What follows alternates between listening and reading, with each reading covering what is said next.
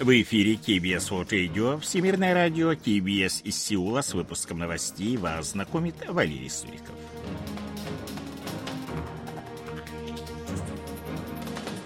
Основные темы этого выпуска на Корейском полуострове «Сложная ситуация», заявляет президент Юн Цо Гёль. Южнокорейская группа экстренной помощи прибыла в Турцию. Национальное собрание проголосовало за отставку Ли Сан Мина с поста министра.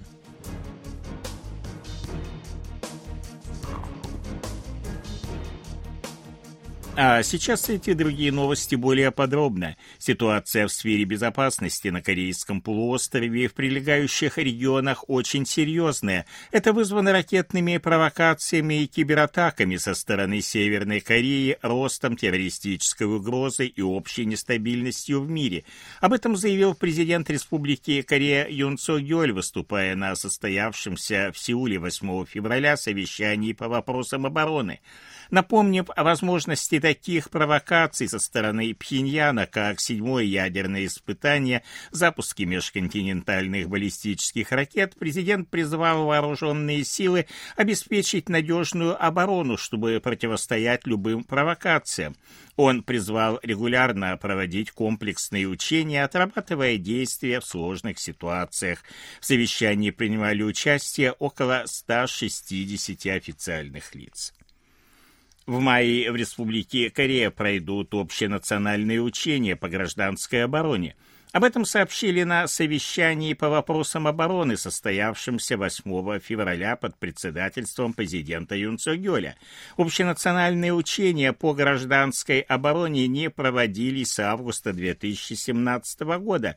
Решение об их проведении было принято, поскольку за последние пять лет система обеспечения безопасности гражданского населения ослабла.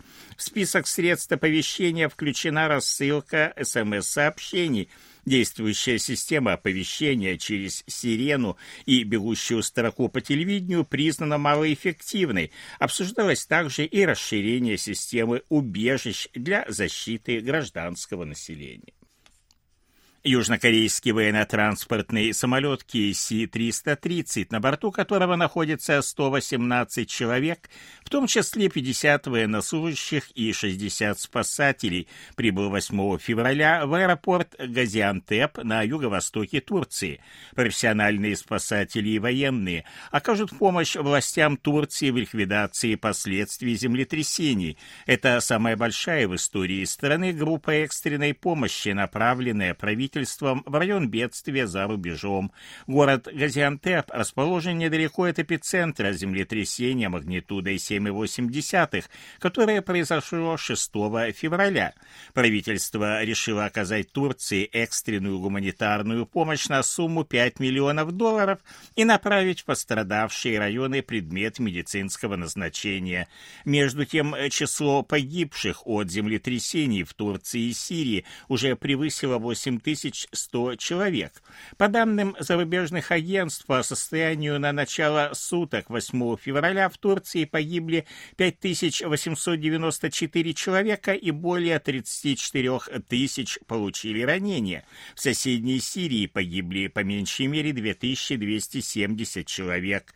Количество погибших может увеличиться, поскольку учитываются только подтвержденные случаи смерти. Сколько человек остаются под завалами пока неизвестно. По прогнозу ВОЗ количество погибших может превысить 20 тысяч человек.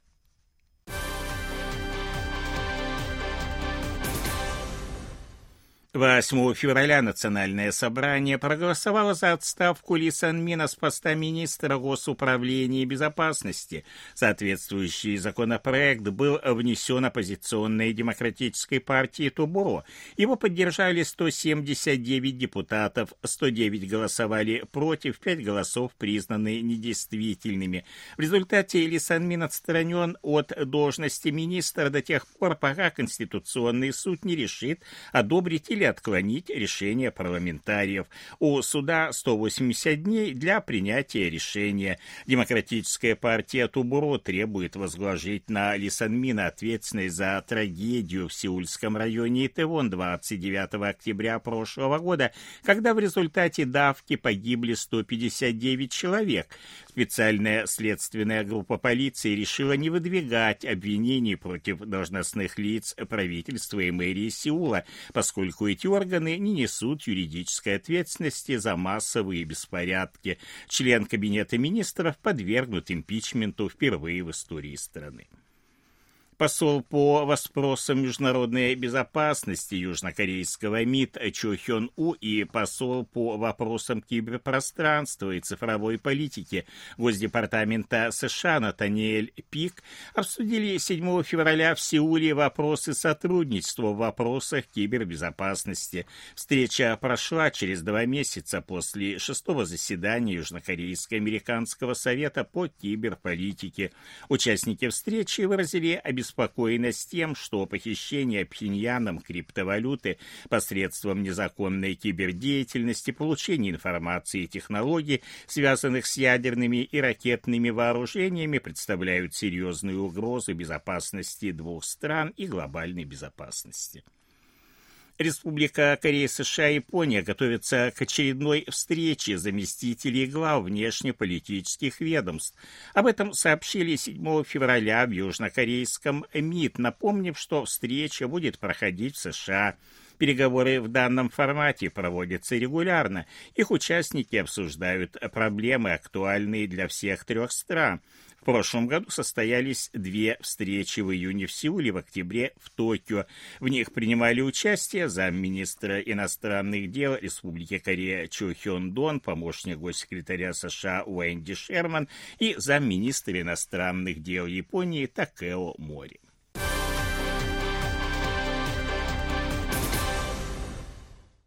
По предварительным данным Банка Кореи, которые были опубликованы 7 февраля, профицит текущего платежного баланса страны в декабре минувшего года составил 2 миллиарда 680 миллионов долларов. Это на 3 миллиарда 690 миллионов долларов меньше, чем в том же месяце 2021 года. Совокупный профицит текущего платежного баланса за весь 2022 год составил предварительно 29 миллиардов миллиарда 830 миллионов долларов. Это почти в три раза меньше аналогичного показателя 2021 года, но больше, чем 25 миллиардов долларов, прогнозировавшихся Банком Кореи. Снижение профицита по сравнению с предыдущим годом вызвано сокращением экспорта, дохода от, от транспортной сферы, а также ростом расходов на поездки за границу после ослабления карантинных ограничений. В Республике Корея наблюдается тенденция к сокращению заболеваемости коронавирусом. Если два месяца назад среднесуточное количество новых случаев COVID-19 составляло около 90 тысяч, то сегодня не превышает 20 тысяч. Следовательно, преодолен пик седьмой волны пандемии. Об этом заявил замминистра здравоохранения Пак Минсу, выступая 8 февраля на совещании по вопросам борьбы с коронавирусом. Индекс индекс репродукции инфекции, то есть среднее количество людей, которых заражает один инфицированный, 5 недель подряд составляет 0,9. Количество инфицированных среди прибывших из Китая за всю минувшую неделю составило всего лишь 25 человек. Это 1,4% всех завозных случаев инфекции.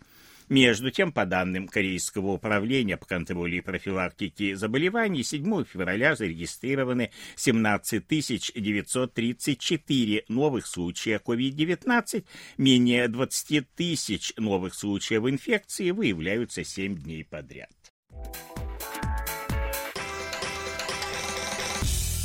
О ситуации на бирже, валютном курсе и погоде. Главный индекс корейской биржи Коспи 2483,64 пункта. Индекс биржи высокотехнологичных компаний Косдак 779,98 пункта. 1260 вон за доллар, 1354 воны за евро. В Сеуле переменная облачность, ночью минус 4, днем до плюс 7. Это были новости из Сеула.